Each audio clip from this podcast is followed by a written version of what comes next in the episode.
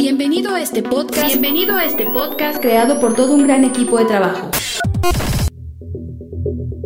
Permíteme presentarnos. Esfuerzo y Valor es una congregación que profesa la sana doctrina. La iglesia es liderada por el pastor y apologista Víctor Manuel Banda, quien con más de 32 años en el campo ministerial ha logrado mediante la gracia de Dios y un esfuerzo constante llevar a casi todo el mundo el Evangelio de Cristo. Nuestro objetivo como equipo es que cada oyente en este podcast sea beneficiado, llevar hasta sus vidas el alimento espiritual, pero sobre todo que conozcan más profundo a Dios y crezcan de manera constante en su caminar cristiano.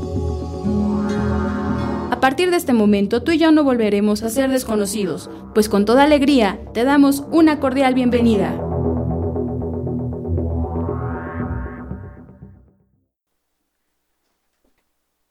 Vamos a abrir Gálatas y el Evangelio de San Juan. Alaban a Dios. Gálatas 1 vamos a leer ahí en el versículo 6 al 10. Estoy maravillado de que tan pronto os hayáis alejado del que os llamó por la gracia de Cristo, para seguir un evangelio diferente. No que haya otro, sino que hay algunos que os perturban y quieren pervertir el evangelio de Cristo. Mas si aún nosotros, o un ángel del cielo, os anunciare otro evangelio diferente del que os hemos anunciado, sea anatema. Como antes hemos dicho, también ahora lo repito, si alguno os predica diferente evangelio del que habéis recibido, sea anatema. Pues, ¿busco ahora el favor de los hombres o el de Dios? ¿O trato de agradar a los hombres? Pues si todavía agradara a los hombres, no sería siervo de Cristo. Pasamos al Evangelio de San Juan en el capítulo 3, versículo 18, solamente el verso 18. Adelante, por favor. no es condenado, pero el que no cree ya ha sido condenado, porque no ha creído en el nombre del unigénito Hijo de Dios. Muy bien. Quiera Dios bendecir su santa palabra y a sus hijos.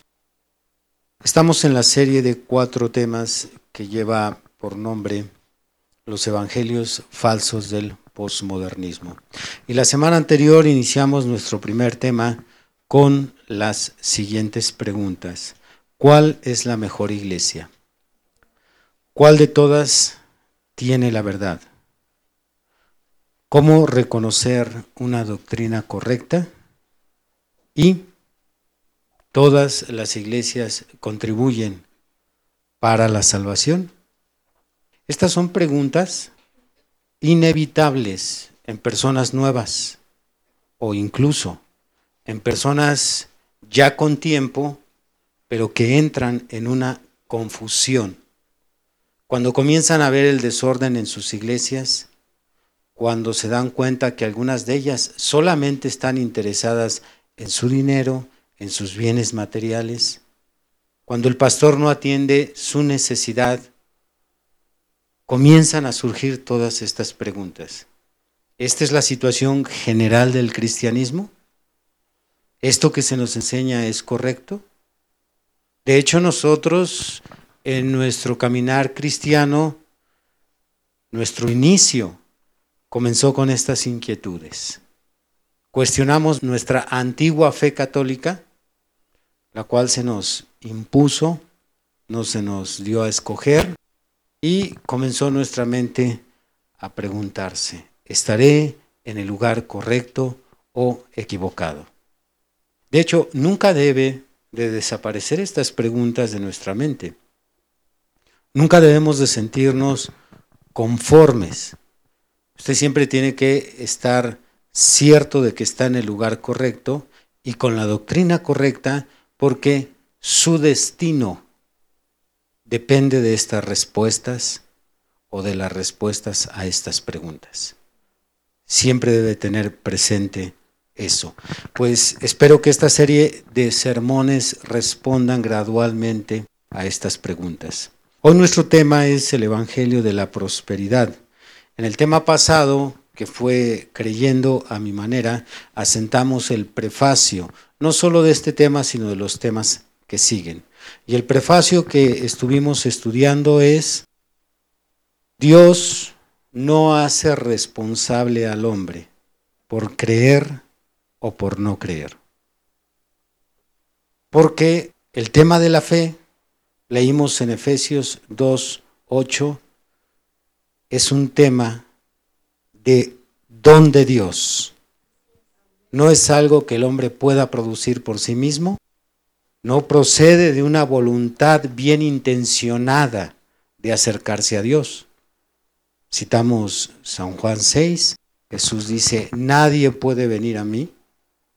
Esto tiene que venir de mi Padre, tiene que haber un llamamiento celestial para que el individuo se acerque. Por lo tanto, una vez que venimos a Dios, Él nos da esa capacidad de creer. Cuando se menciona por medio de la fe, ahí dice Pablo, y esto no de ustedes, pues es el regalo de Dios. Sin embargo, una vez que Él nos ha dado el don de la fe, Dios nos hace responsables en cómo creemos y en a quién le creemos. Creo que sembré mucha duda en el tema anterior, principalmente hacia mi trabajo que si yo estoy equivocado. Hermana Mónica, ¿usted cree que yo estoy correcto en mi doctrina? Revisando. Excelente, hermana. Pero si yo estoy mal y ella cree en mí, ella se va conmigo al infierno. Como muchos católicos irán junto con su sacerdote al infierno y muchos cristianos se van a ir al infierno con su pastor. Dejamos en claro que no es suficiente creer, sino tenemos que ver qué estamos creyendo y a quién le estamos creyendo. Por lo tanto, todos tenemos la misma responsabilidad. Yo nunca voy a tomar a mal que usted cuestione mis enseñanzas. El domingo pasado, recuerdan que estuvo aquí una pareja. Bueno, ellos llegaron aquí para tratar un asunto de casamiento y divorcio. Y después de la entrevista, yo di una explicación sencilla, pero nunca tomé el cuidado de abrir la Biblia y explicar. Pero después de mi explicación, él dijo, luego que me acaba de decir, ¿lo puede respaldar con la Biblia? Excelente. Así es como se deben de hacer las entrevistas. Claro que si usted ya tiene tiempo conociendo que este es nuestro sistema y lo ha oído en otros cultos que se ha aprobado con la Biblia, no sería necesario. Pero si el Señor tarda, si yo dejo de ser el pastor de ustedes, si sube otro predicador, siempre debemos de tener la intención de corroborar, de verificar lo que se nos está enseñando. Somos responsables ante Dios por creer. ¿De acuerdo? No. Sino cómo creemos y a quién le creemos. Ese fue el prefacio de nuestro tema anterior. Entendiendo que esta enseñanza generó preguntas en algunos, sobre todo el punto que se mencionó, que Dios no nos hace responsables por creer. Surgen dudas sobre el versículo que leímos tanto en el tema anterior como ahorita, San Juan 3, 18. Y no se hicieron esperar porque en la primera oportunidad por la tarde algunos hermanos me abordaron y me dijeron, entonces, si Dios no me hace responsable por creer, ¿cómo acomodo San Juan 3, 18 que dice, el que no cree ya ha sido condenado? Por fin, es o no responsable uno por creerle a Dios. Vuelvo a explicar lo mismo. Dios no nos hace responsables por creer o por no, no creer. Dios nos hace responsables por tener disposición o no tener disposición a creer. Dios sabe que el individuo no tiene la capacidad de producir fe espiritual, la fe que le lleve a la salvación, pero Dios espera que el individuo sí tenga esa disposición. Y esto podemos traerlo por muchas escrituras. ¿Qué le dice a usted? Aquella escena donde el padre epiléptico le dice a Jesús, ayuda a mi incredulidad. El hombre tiene que ser ayudado para creer, para que pueda creer. El hombre tiene que ser ayudado para que ponga a un lado la duda. Y aunque esto amerita un estudio completo, voy a fundamentar con un solo versículo lo que estamos explicando de la responsabilidad de Dios para que el hombre crea y la responsabilidad del hombre para que él tenga disposición a creer. Vamos a tomar San Juan 3, por favor. ¿Alaban a Cristo? San Juan 3, nos vamos hasta el último versículo. Y dice ahí claramente, el que cree en el Hijo tiene vida eterna, pero el que rehúsa creer en el Hijo no verá la vida, sino que la ira de Dios está sobre él. No quiere creer, él rehúsa creer, no hay disposición en su corazón. Así que cualquier persona que abra su corazón al Evangelio, y tenga disposición de creer, Dios le dará la fe para que él pueda creer. Por tanto, estamos hablando de un asunto no de capacidad de creer, sino de disposición de creer. ¿Por qué creyó usted? ¿Por qué está aquí? Porque usted tuvo disposición cuando escuchó el Evangelio, pero muchos no tienen disposición. Cierran su corazón, cierran su mente. Para los creyentes, en el mensaje de la hora que predica el profeta William Branham, él dice claramente que la fe comienza con una fe mental. Así es que como comienza la fe de un cristiano, con una fe mental. Esa fe mental equivale a la disposición de creer. Después de que el individuo tiene fe mental, que en su mente dice, sí, eso es correcto, está bien, yo estoy de acuerdo, no puedo negar esto que se está mencionando, no puedo negar lo que dice la Biblia, esa fe mental se convierte en una fe espiritual, ya es una revelación que Dios le da, el don de la fe, porque usted sabe que fe es revelación. Y después esa fe espiritual, a lo largo del crecimiento de la vida de un cristiano, en la medida que él avanza en la estatura del varón perfecto, entonces esa fe un día llega a ser fe perfecta lo hemos explicado en otros temas sobre la fe. Comenzamos con fe intelectual, pasa a ser fe espiritual y se convierte un día en fe perfecta. Por lo tanto, el tema de creer o no creer sigue quedando en las manos de Dios. La disposición es nuestra, que equivale a tener nuestro libre albedrío a favor de Dios. ¿Alaban al Señor? Aclarado esto, vamos a entrar en materia en nuestro tema. Muy bien, Pablo dice que no hay otros evangelios. Leímos ahí en Gálatas 1, del 6 en adelante. Solo hay un solo evangelio verdadero, pero hay evangelios que han sido pervertidos, fueron tomados del evangelio correcto y se pervirtieron. La palabra pervertir significa distorsionar o torcer. Por tanto, si estamos hablando de evangelios del posmodernismo, estamos hablando del mismo evangelio que tenemos ahí en la Biblia, pero que han torcido o han pervertido. ¿Quiénes se atreverían a hacer esto? ¿Quiénes se atreverían a tomar la santa palabra de Dios y torcerla? ¿Cuántos de ustedes tienen temor de Dios?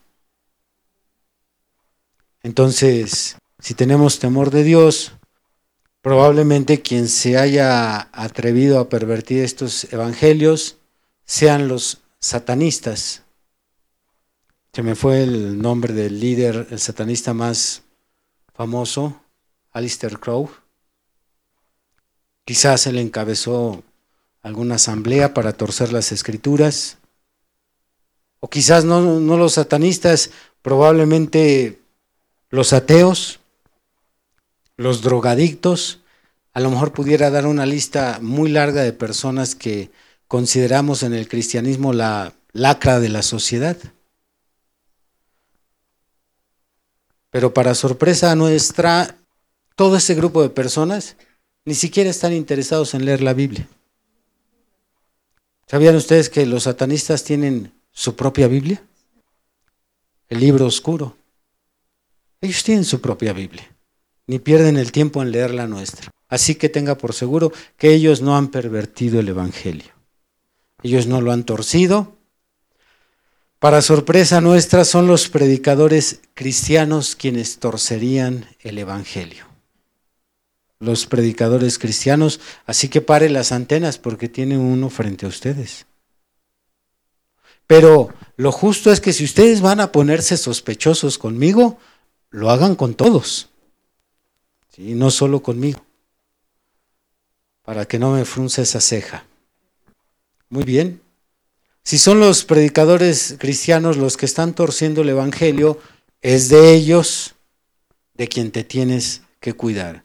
Mientras no conozcas bien al predicador, él debe de ser el primer sospechoso para ti. Qué triste es que muchos cristianos aceptan a un hombre como su pastor porque les cae bien.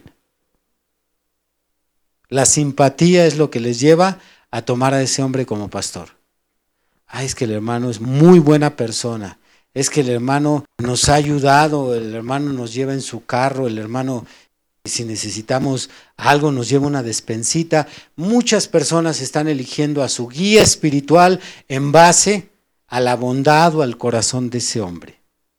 Bueno, queremos alertar no solo al tabernáculo Jesucristo, sino a todo el cristianismo, porque nos escuchan en diferentes partes y nuestro material sube al internet. No te guíes por lo bonachón que sea el hombre. Qué bueno, qué bueno que sean muy serviciales, muy atentos estos hombres, pero aquí estamos hablando de algo más peligroso, pervertir el Evangelio de Cristo. Si piensas que cuando llegaste al cristianismo, en ese momento estás fuera de peligro de muerte, te equivocas. Cuando llegaste al cristianismo, solo redujiste las posibilidades de ir al infierno, pero todavía, mientras no llegues al bautismo del Espíritu Santo, al sello que asegura tu alma, que es la tercera etapa de la gracia, mientras no llegues ahí, mañana puedes morir y estar en el infierno todavía. Lo prueba el joven rico, lo prueba Judas y una lista muy larga. Todavía estamos en riesgo de muerte, así que no te sientas seguro por estar en la iglesia que estés. Todavía tenemos que estar con los ojos muy abierto, ya que el diablo tiene a sus secuaces dentro de la estructura de la iglesia cristiana. Aquí están sus secuaces. Veamos si lo dice o no la Biblia. Segunda de Corintios. ¿Alaban a Dios? Segunda de Corintios capítulo 11. Mi alma te alaba, Señor Jesús. Segunda de Corintios 11 versículo 13.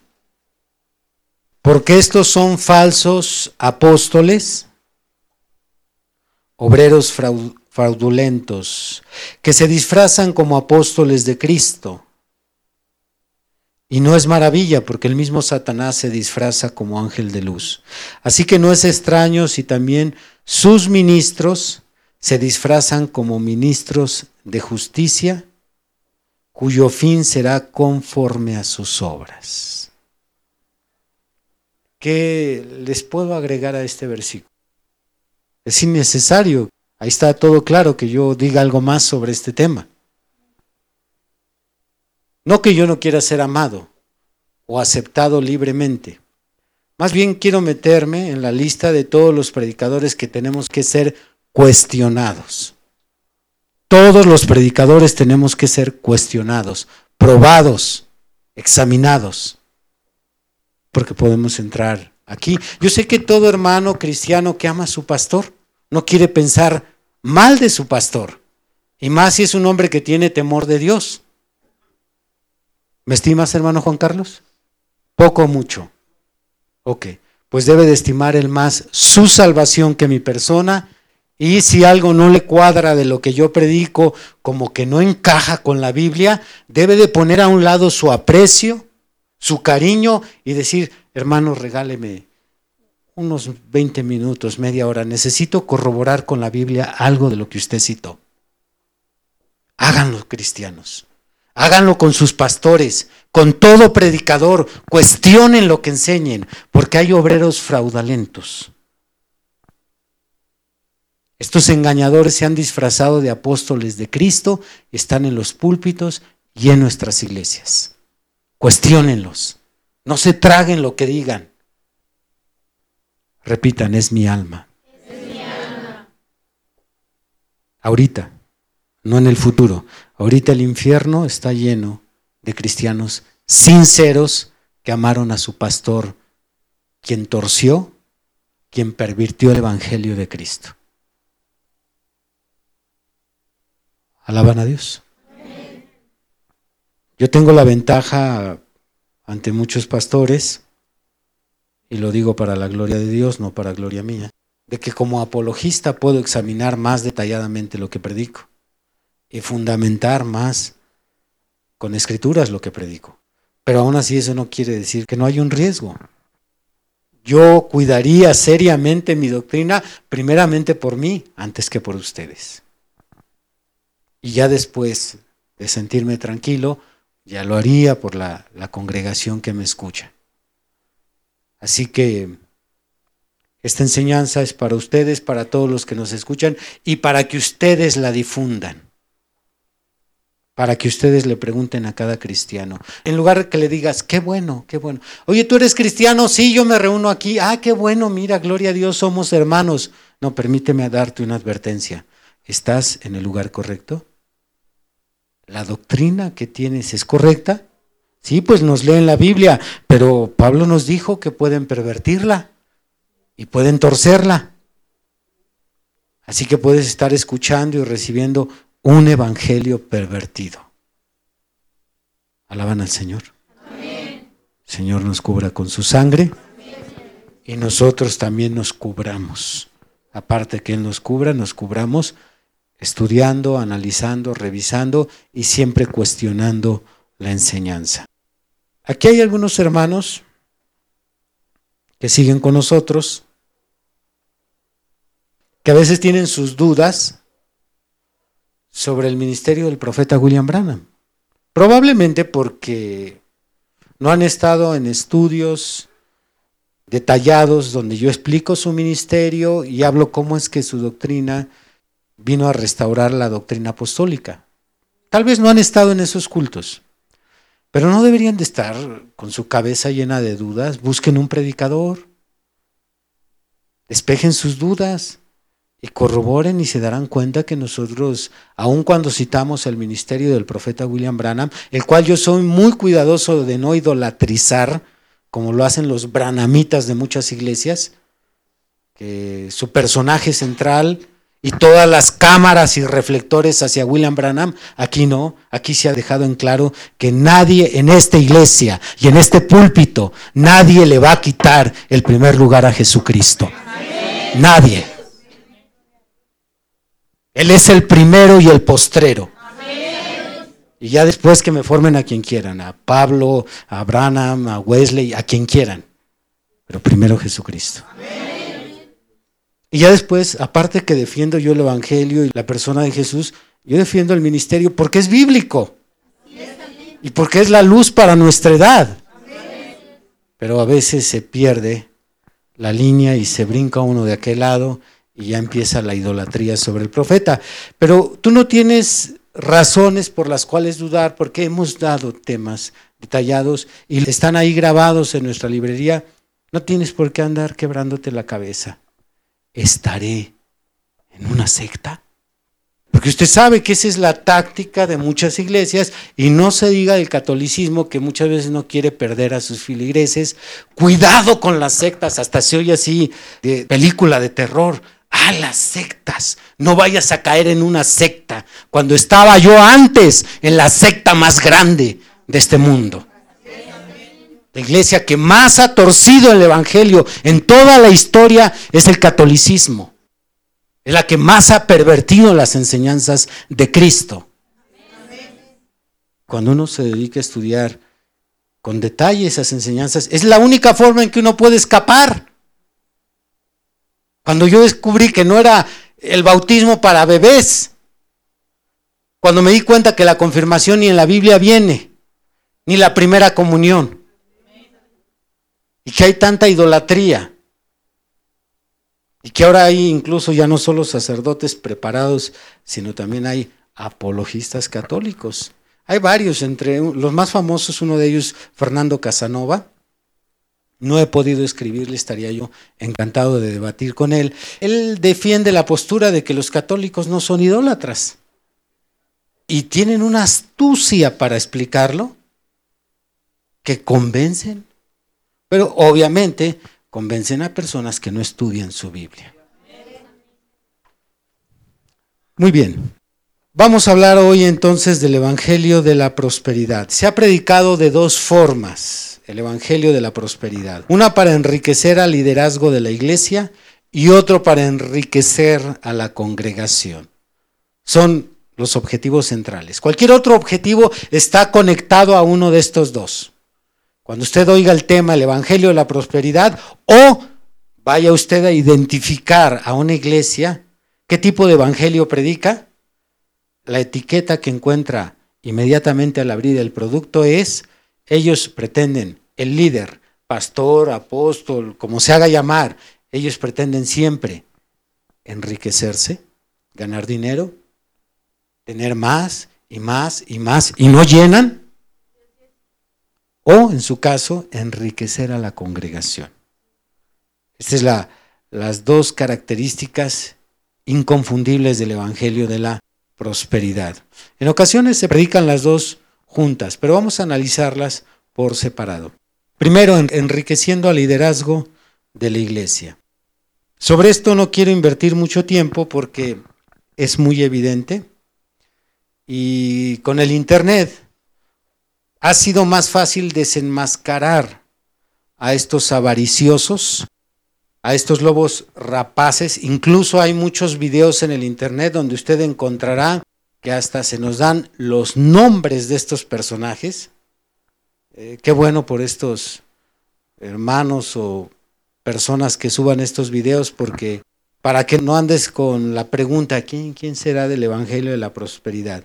Entre los más famosos que tenemos aquí en Latinoamérica tenemos a Cash Luna es uno de los personajes que más le gusta el dinero. Tenemos a Guillermo Maldonado, también de aquí de Latinoamérica. Tenemos a Benny Hinn. ¿Quién no conoce en el cristianismo a Benny Hinn? Un personaje que destaca por su supuesto don de ministración.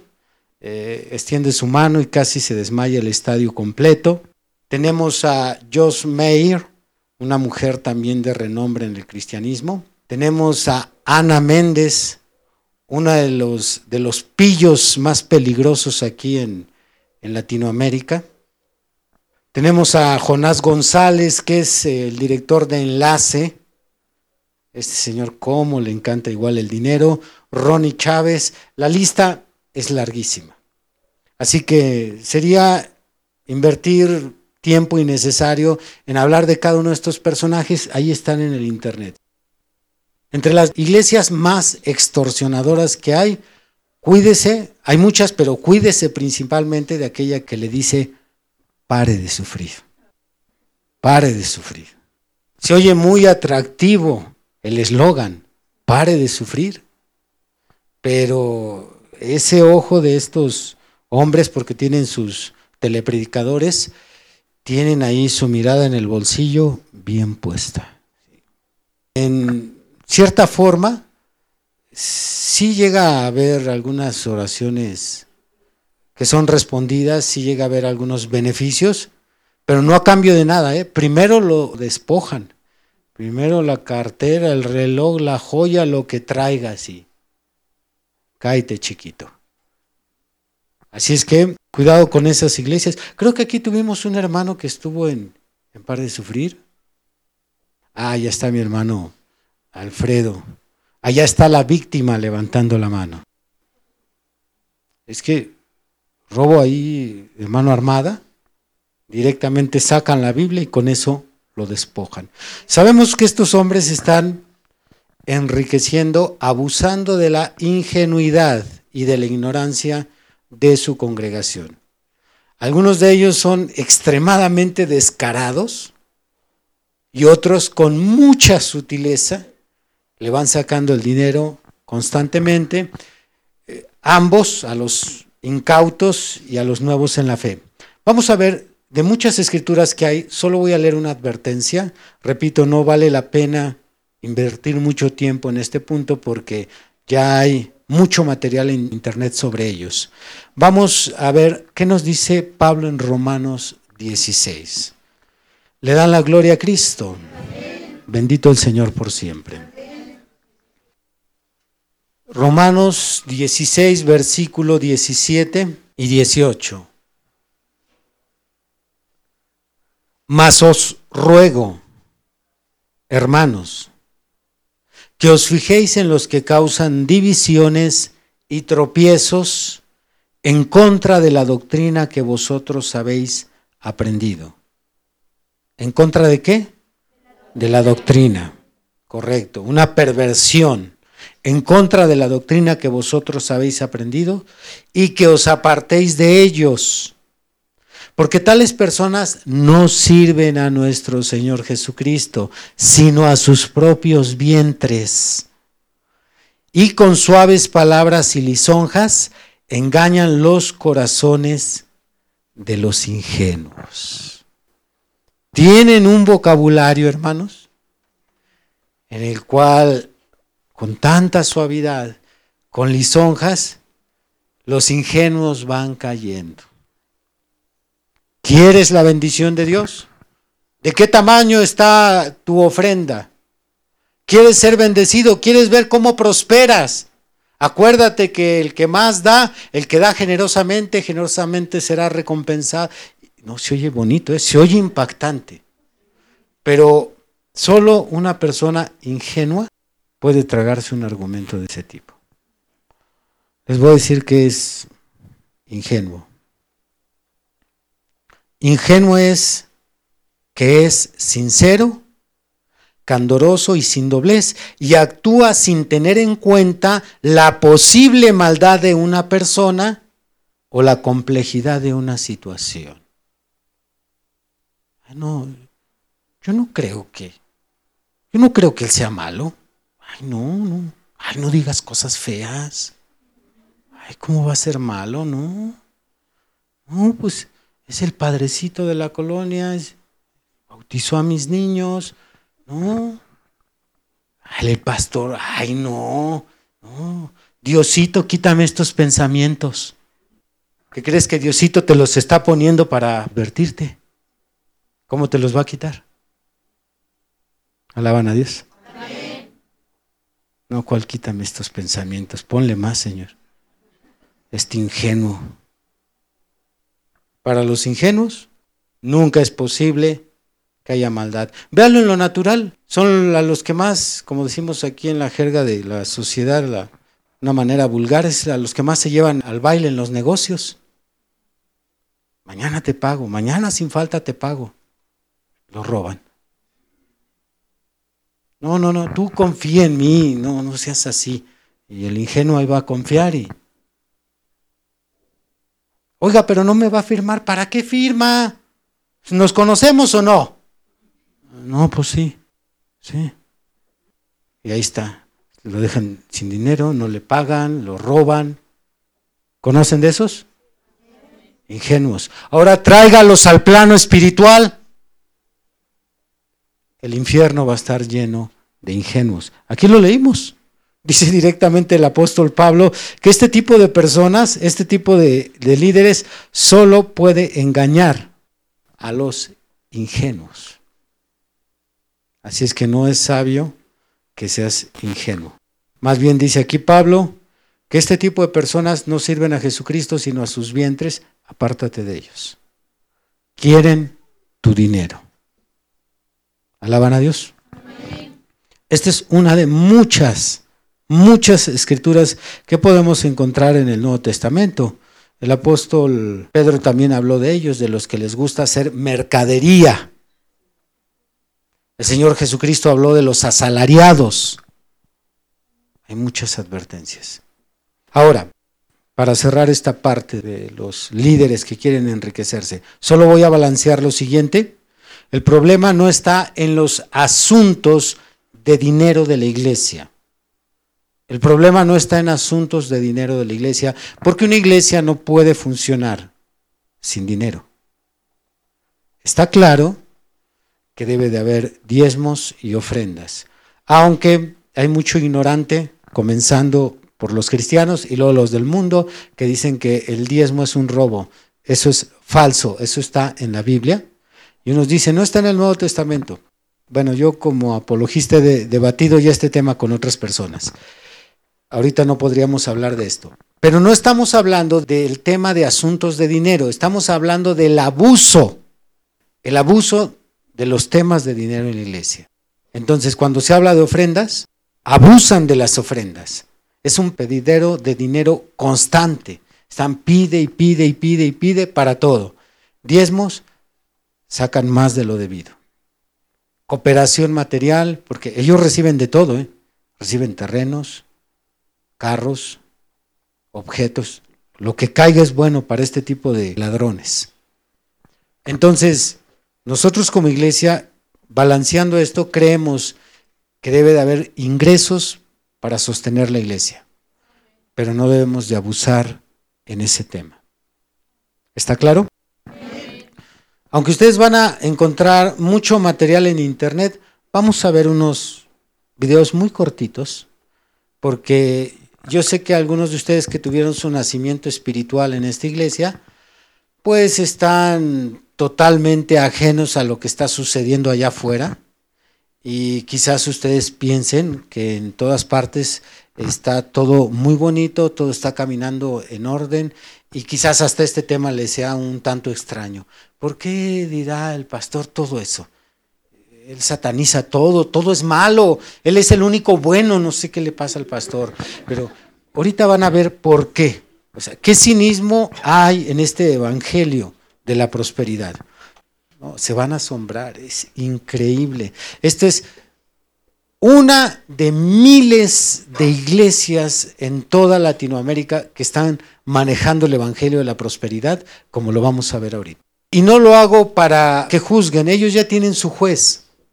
Les garantizo que con lo que están haciendo, lo que vamos a ver ahorita, les garantizo, como estudiante de las Escrituras, que ya van al infierno. Si no se arrepienten, ya van al infierno. Pero es cuestión de que se arrepientan y quizás puedan hallar gracia a los ojos de Dios. Pero sí, aparte de que van al infierno, están llevando a miles de personas al infierno. Como reyes estoy llamando a los reyes, a los príncipes de Israel. Voy a llamar ahorita únicamente a los que van a golpear la cara de Mamón con mil dólares Apunte sus datos. Amén. Si lo puede traer mañana, tráigalo mañana. Amén. Si no, apunte. Hay gente que tiene su dinero en cuentas a plazos fijos. Apunte su nombre, su teléfono, su dirección. Con integridad. Gente que nada más apunta. No dice nada. Eso no es íntegro. Esto no. usted lee en la Biblia. Dice, yo puse de, mis, de mi tesoro personal, dice David. Los príncipes dice, y da la cuenta de lo que dieron. Amén. Porque Dios quiso que quedara la cuenta escrita de los que dieron, porque son los príncipes, porque son aquellos a que el reino de Dios vendrá en finanzas. Entonces apunte con toda claridad lo que usted está dando. A lo mejor Dios le está pidiendo algo en especies. No, usted dice, yo no tengo mil dólares, pero tengo un carro tengo un brillante, tengo un terreno. Apunte lo que el Señor le diga. Ahora voy a llamar otro tipo de columnas financieras a quien Dios está llamando a dar 500 dólares. 500 dólares. Si este eres tú, ellos también recibirán este llamado. Ya están listos. Serán establecidos esta noche como columnas financieras. Los de 500 se ponen acá y los de mil acá.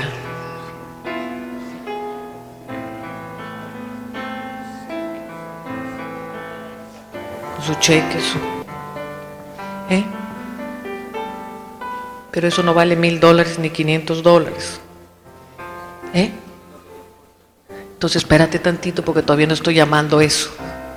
Ok. Santo. Voy a orar por los príncipes y luego le voy a dar oportunidad a todos los demás que obedezcan a Dios como quieran. Hacer que esto no sirve para nada, mi amor. Usted necesita, ¿quién es esto? Gisela, usted necesita poner su dirección, su teléfono. Esto no es íntegro, hay que hacerlo con integridad. ¿Eh? Ah, ya puso el cheque, no es promesa. Perdóname, disculpe. Ok. Dirección. Ok. Varón está sembrando su casa. Gloria al Señor. Pasen todos los que quieren en la medida, pero nunca más de sus dos dolaritos. Haga un esfuerzo grande esta noche. Que dieron un salto al vacío y se quedaron sin nada. Esta noche quizás no tienen ni para el transporte. Mañana no saben ni qué van a comer. Están en cero. Si este eres tú, quiero que vengas al frente, por favor. Ellos son pobres porque espiritualmente su tierra es árida. Por eso no tienen finanzas. Aparte de que Mamón les ha robado toda la vida, su tierra es árida. Vamos a ver el siguiente. preach this gospel around this world because people are are condemned uh, people are uh, filled with guilt and shame they've not come to the place of understanding what Jesus has done Our current ministry plane is no longer usable. We need your help. And I ask all of our partners globally to get on board with Project G650. We are believing for 200,000 people to give contributions of 300 US dollars or more to make this a reality. Bueno, esto es una controversia que sin duda usted ha visto en la televisión norteamericana, donde hay uno de los pastores evangélicos más conocidos que se llama Clifford Dollar, que está pidiéndole a su congregación 65 millones de dólares porque él necesita comprarse un avión nuevo para poder viajar el mundo y llevar la palabra. Está con nosotros el doctor Joaquín Molina, que es abogado, autor, conferencista y pastor de la iglesia Spring of Life. Gracias, pastor, por estar con nosotros. Estos 65 millones de dólares de petición por parte de Clifford Dollar, ¿usted qué piensa de eso? ¿Eso es- está basado en la Biblia? Cuando lo vi por primera vez me sorprendí y de verdad que me tomó por sorpresa que él hiciera tal cosa. ¿Ok? Al ver que um, ellos están ah, tratando de alcanzar mayor, eh, él, él es un embajador, como se puede decir, para las cuestiones ah, cristianas. palabra, una- Él- yo tengo un amigo que coge un avión, toma un avión todas las tardes el domingo después de predicar en Gainesville, Georgia, y todos los domingos él vuela hasta California para una iglesia y él tiene también utilidad de un ah, avión privado. Pero bueno, y, y- y está el pedirle a la congregación La estrategia que yo leí. 300, 300 dólares a 200 mil personas. Exacto, entonces eh, Y parece eso, ser, eso es bíblico. ah, parece ser que él conoce una gran multitud de personas y él está haciendo un, un pedido a que lo asistan a esa cuestión. Ah, que sea bíblico, muchas personas dicen que es ostencioso, que no debe de ser, que cómo es posible. Pero las personas están pensando que quizás él está yendo a la playa, Suramérica, Centroamérica, el Caribe. Vamos a ver la agenda de este pastor, cuánto tiempo él invierte en alcanzar las personas a las cuales él está ministrando. Pero bueno, yo me imagino que si es pastor evangélico tiene que estar basado en algún texto bíblico, donde Sí, él puede decir, de acuerdo a la Biblia, los Amish en Ohio justifican eso para seguir en caballos. Otros siguen en bicicletas, otros Bien, vamos a pasar el otro porque, total, no le logra demostrar con la Biblia al terminar la entrevista. Pero esa es la actitud correcta. Adelante, hermano. Dios va a bendecir a esta congregación tanto Que de aquí mismo no habrá, no habrá, pastor, esto es lo más tremendo, no habrá que ir al banco a pedir nada. Porque Dios le va a dar al pueblo y el pueblo se va a desbordar. El pueblo.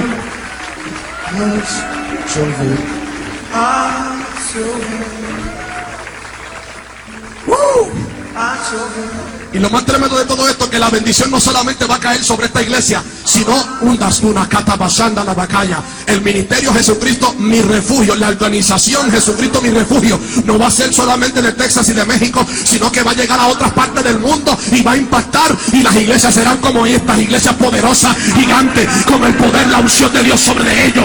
¡Ay! ¿Quién diría que un rayo del cielo hubiera hecho la diferencia?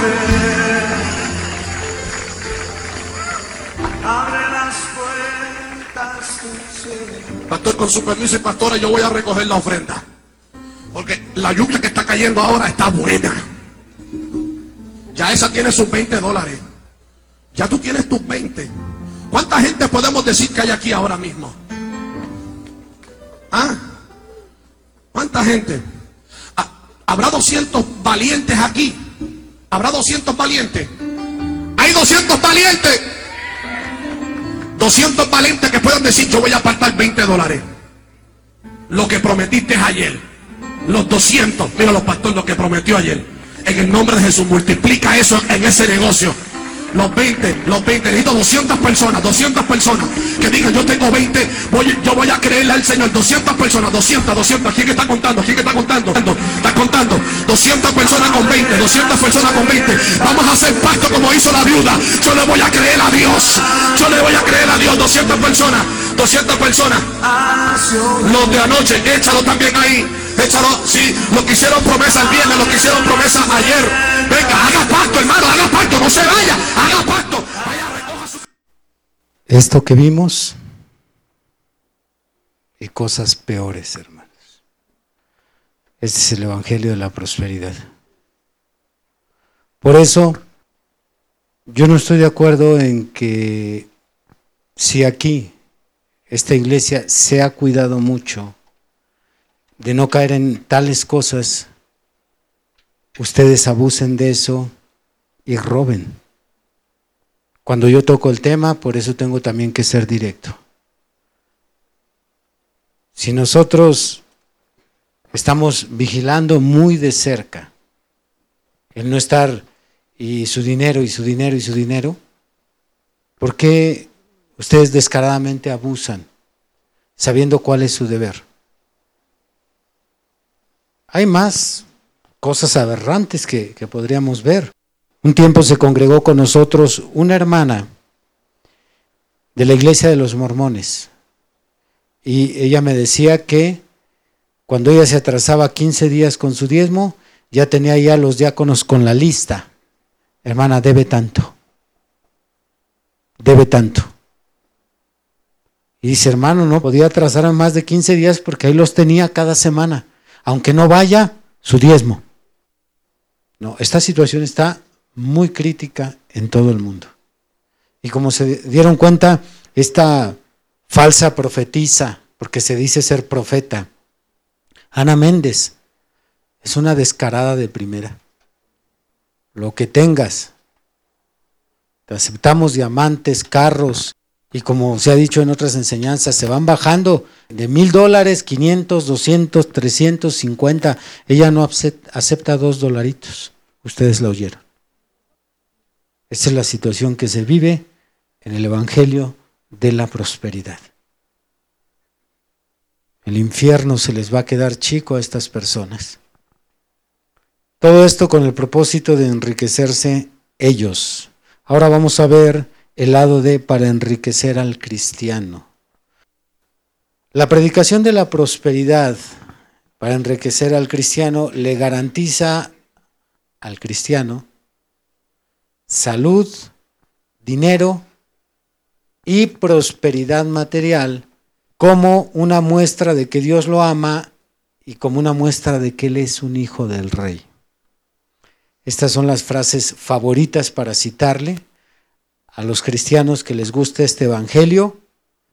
Dios te ama y por lo tanto Él no quiere que estés enfermo.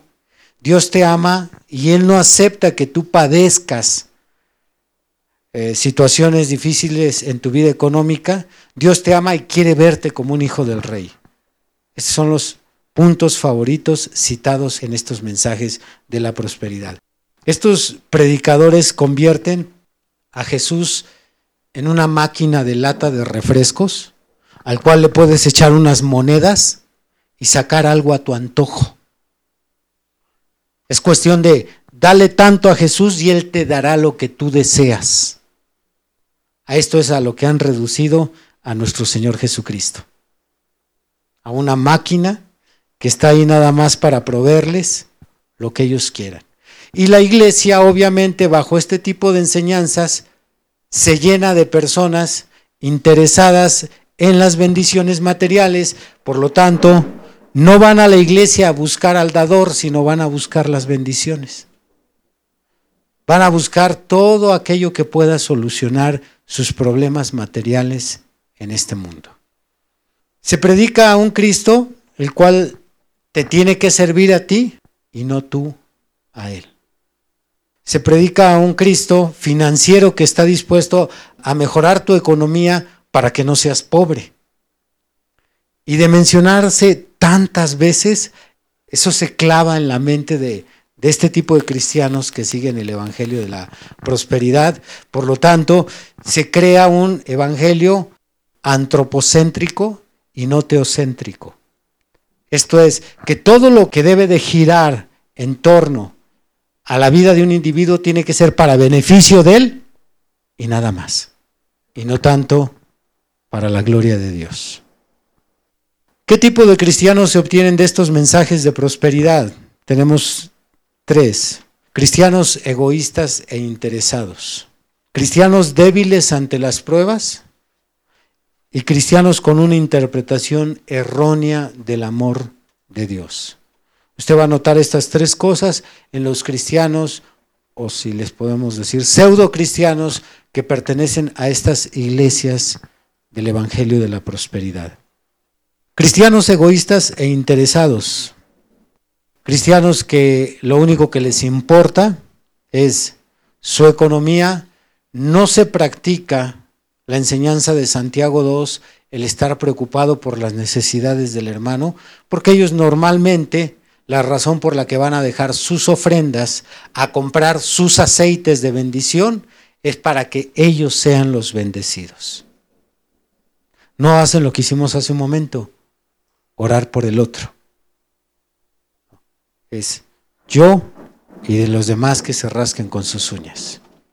Este es el tipo de cristianos egoístas e interesados. Y no crea que solo están en estas iglesias de la prosperidad. Aquí tenemos algunos. Vamos a aterrizar esto más particularmente aquí. Me empezaron a llegar las quejas como a los tres días o a la semana de tener nuestra santa convocación, donde nos reunimos para decidir construir una iglesia. ¿Y sabe qué dijeron estos cristianos interesados y egoístas? Ah, yo creí que era para otra cosa. Claro, ellos creían que íbamos a reunirnos para ayudarlos a ellos para que ellos salieran beneficiados. Nada más les interesa a ellos y punto. Así es que salieron quejándose, no pocos. El hermano no entiende, no hay dinero, ¿de dónde vamos a sacar? Estamos batallando y luego todavía nos cargan con esto. Claro, lo que les interesa es ellos, ellos y ellos. Nada más. Veamos esta banca. Tenemos una, dos, tres, cuatro, cinco personas. ¿Compraste tú la madera para que te sientes ahí? ¿Tu esposo armó la banca? No le costó a ella nada. Ni la soldadura, ni las tablas, ni nada. Ni a ella ni a su familia. Otros la construimos para que ella y su familia se beneficiara aquí. ¿Usted estuvo en la construcción del edificio? ¿Económicamente? Ok, no, no, no. Usted aportó desde la planta baja. ¿Usted no estuvo cuando se echó la primera losa? ¿Sí estuvo? Correcto. ¿Usted estuvo? No. ¿Saca beneficio? Este es el cristianismo. Trabajamos y aportamos para que otros se beneficien, no para beneficiarnos nosotros. Pero estos cristianos egoístas e interesados siempre preguntan, ¿y yo qué voy a sacar? Esa es su pregunta. ¿Y yo qué voy a sacar de todo esto? ¿Qué les dijo el Señor a los apóstoles? En este tema, ¿qué les dijo en San Juan 4? Ustedes van a cosechar lo que no sembraron. Otros sembraron. Pero estos cristianos egoístas no piensan más allá de ellos y su familia. No cabes en el Evangelio verdadero. El Evangelio verdadero es trabajar para los demás. Alaban a Dios. Pero este Evangelio de la prosperidad es lo que engendra, engendra cristianos egoístas e interesados.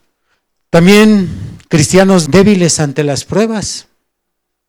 Este tipo de cristianos débiles es por lo mismo que desde un inicio se les enseñó que Dios está para aparecer en todo momento en que tengan problemas.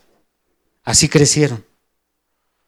Si tú das dinero, si tú das ofrendas, si tú aportas, ayudas, entonces Dios estará ahí para resolverte todo. Si te enfermas, Dios te va a sanar.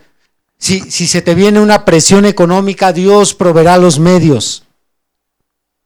Y entonces cuando se encuentran con el verdadero evangelio, es, esto es, las verdaderas pruebas, cuando sucede que Dios no sana al niño en el hospital, sino por el contrario, muere el niño. Esa prueba los, los acaba. Quedan aniquilados. Porque los que hemos crecido con este Evangelio, si Dios decide llevarse a mi hijo, todo está bien. Si Dios decide llevarse a mi esposa, todo está bien. Y si me lleva a mí, está bien. Y si lo decide hacer en un accidente, tú estás bien y mi corazón es para ti, Señor. Si Él no quiere solucionar los problemas que yo tengo, yo no tengo por qué cuestionar a Dios. Pero no todos han crecido con esta mentalidad. Por eso no es de extrañarse que tenemos en el cristianismo, si en estas iglesias de la prosperidad, no es de, de, extrañarse que constantemente hay bajas. Porque en la segunda prueba fuerte que viene, entonces ¿Dónde quedaron las palabras del pastor? Que Dios estaba ahí para resolverme los problemas. Aquí hay ocasiones en que por ayuda del cristiano yo tengo que ser muy directo cuando le viene su periodo de pruebas, porque todo cristiano tiene que pasar por una etapa de pruebas, principalmente al inicio. Entonces, en ocasiones yo tengo que decirle al hermano, cuando me dice, hermano, mi familia ya no me quiere, mi esposo me rechaza y me quedé sin trabajo, y le digo, y agárrese porque vienen más. ¿Para qué le digo que todo va a salir bien dentro de poco tiempo? No, agárrese. Porque ahorita apenas empieza. Y ya, aquí en el Evangelio genuino de Jesucristo, en el que predicó Pablo, no caben los chillones.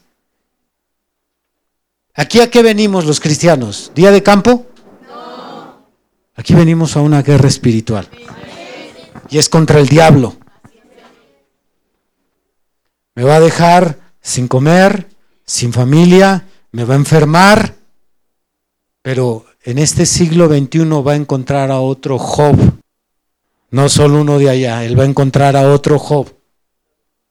Cuando hay un verdadero cristiano ha decidido seguir a Jesucristo, no a cambio de bendiciones, sino porque está enamorado de Jesús y porque le quiere servir y ha decidido entregar su vida, cuando esté como Job, ese cristiano le dirá al diablo, ¿qué?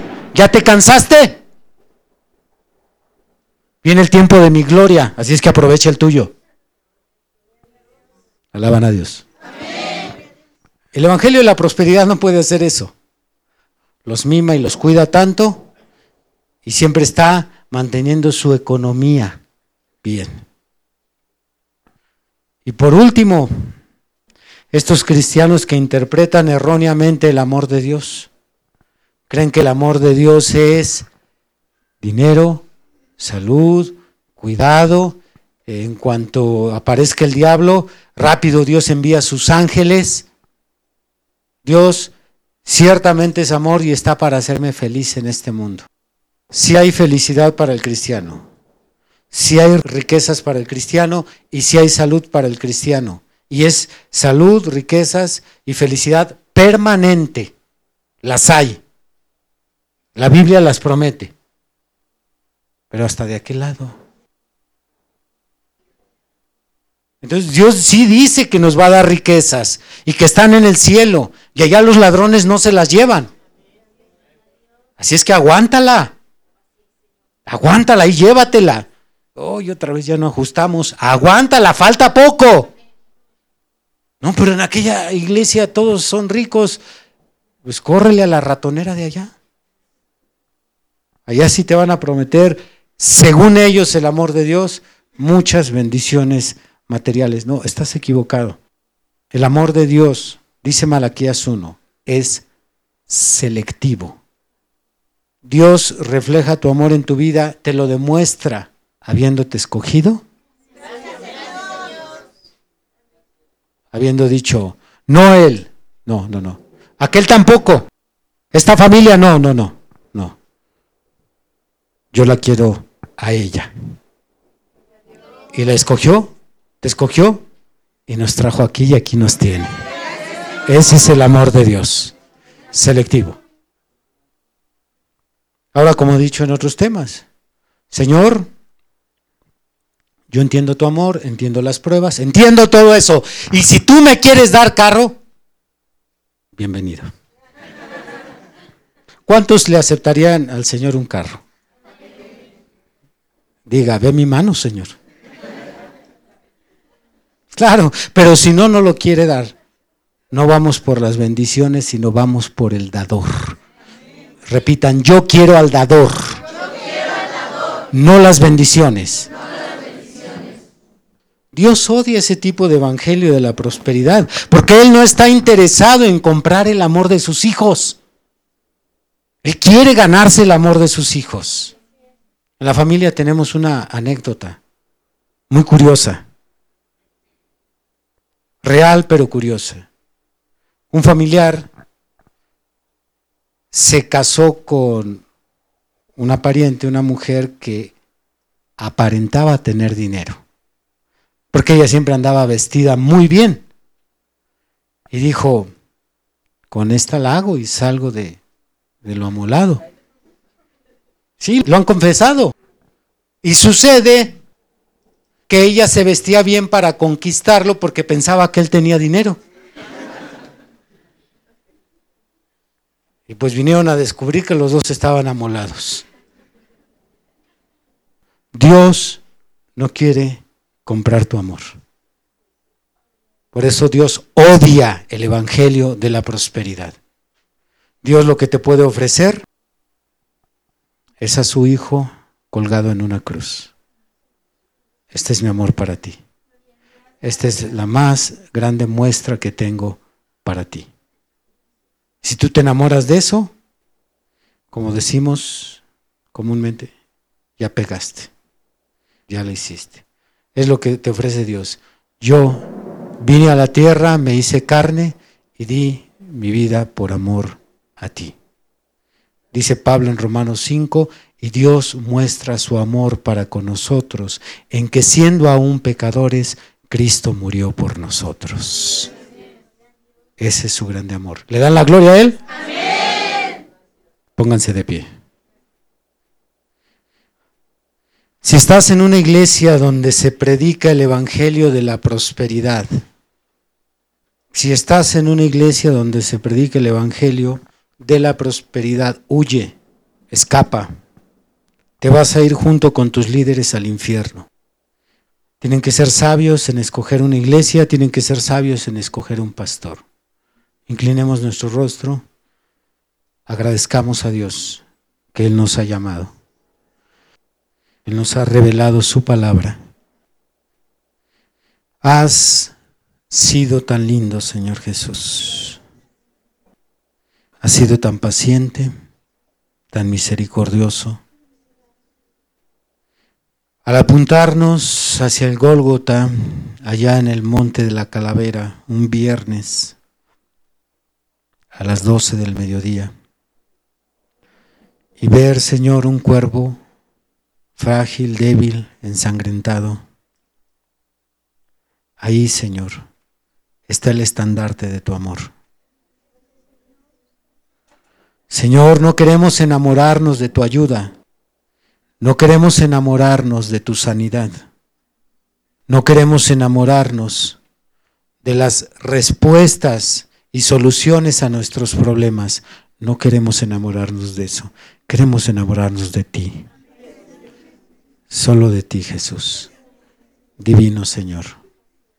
Sin importar lo que tú decidas que venga sobre nuestras vidas. Sin importar lo que tú escojas, el camino difícil por el que tengamos que pasar. Señor, como dice ese canto, enamóranos, enamóranos de ti. Abre los ojos para que escapen de esos pillos y de esas ladronas. Señor, así como has tenido misericordia de nosotros, Ten misericordia de aquellos que están engañados por su misma ingenuidad. Gracias Señor por tu amor. Gracias por tu palabra. Gracias por la enseñanza de esta tarde. A ti te damos la gloria y la alabanza por siempre. En el bendito y santo nombre del Señor Jesucristo. Amén. Bienvenido a este podcast. Bienvenido a este podcast creado por todo un gran equipo de trabajo. Permíteme presentarnos. Esfuerzo y Valor es una congregación que profesa la sana doctrina. La iglesia es liderada por el pastor y apologista Víctor Manuel Banda, quien con más de 32 años en el campo ministerial ha logrado mediante la gracia de Dios y un esfuerzo constante llevar a casi todo el mundo el Evangelio de Cristo. Nuestro objetivo como equipo es que cada oyente en este podcast sea beneficiado, llevar hasta sus vidas el alimento espiritual, pero sobre todo que conozcan más profundo a Dios y crezcan de manera constante en su caminar cristiano. A partir de este momento tú y yo no volveremos a ser desconocidos, pues con toda alegría te damos una cordial bienvenida.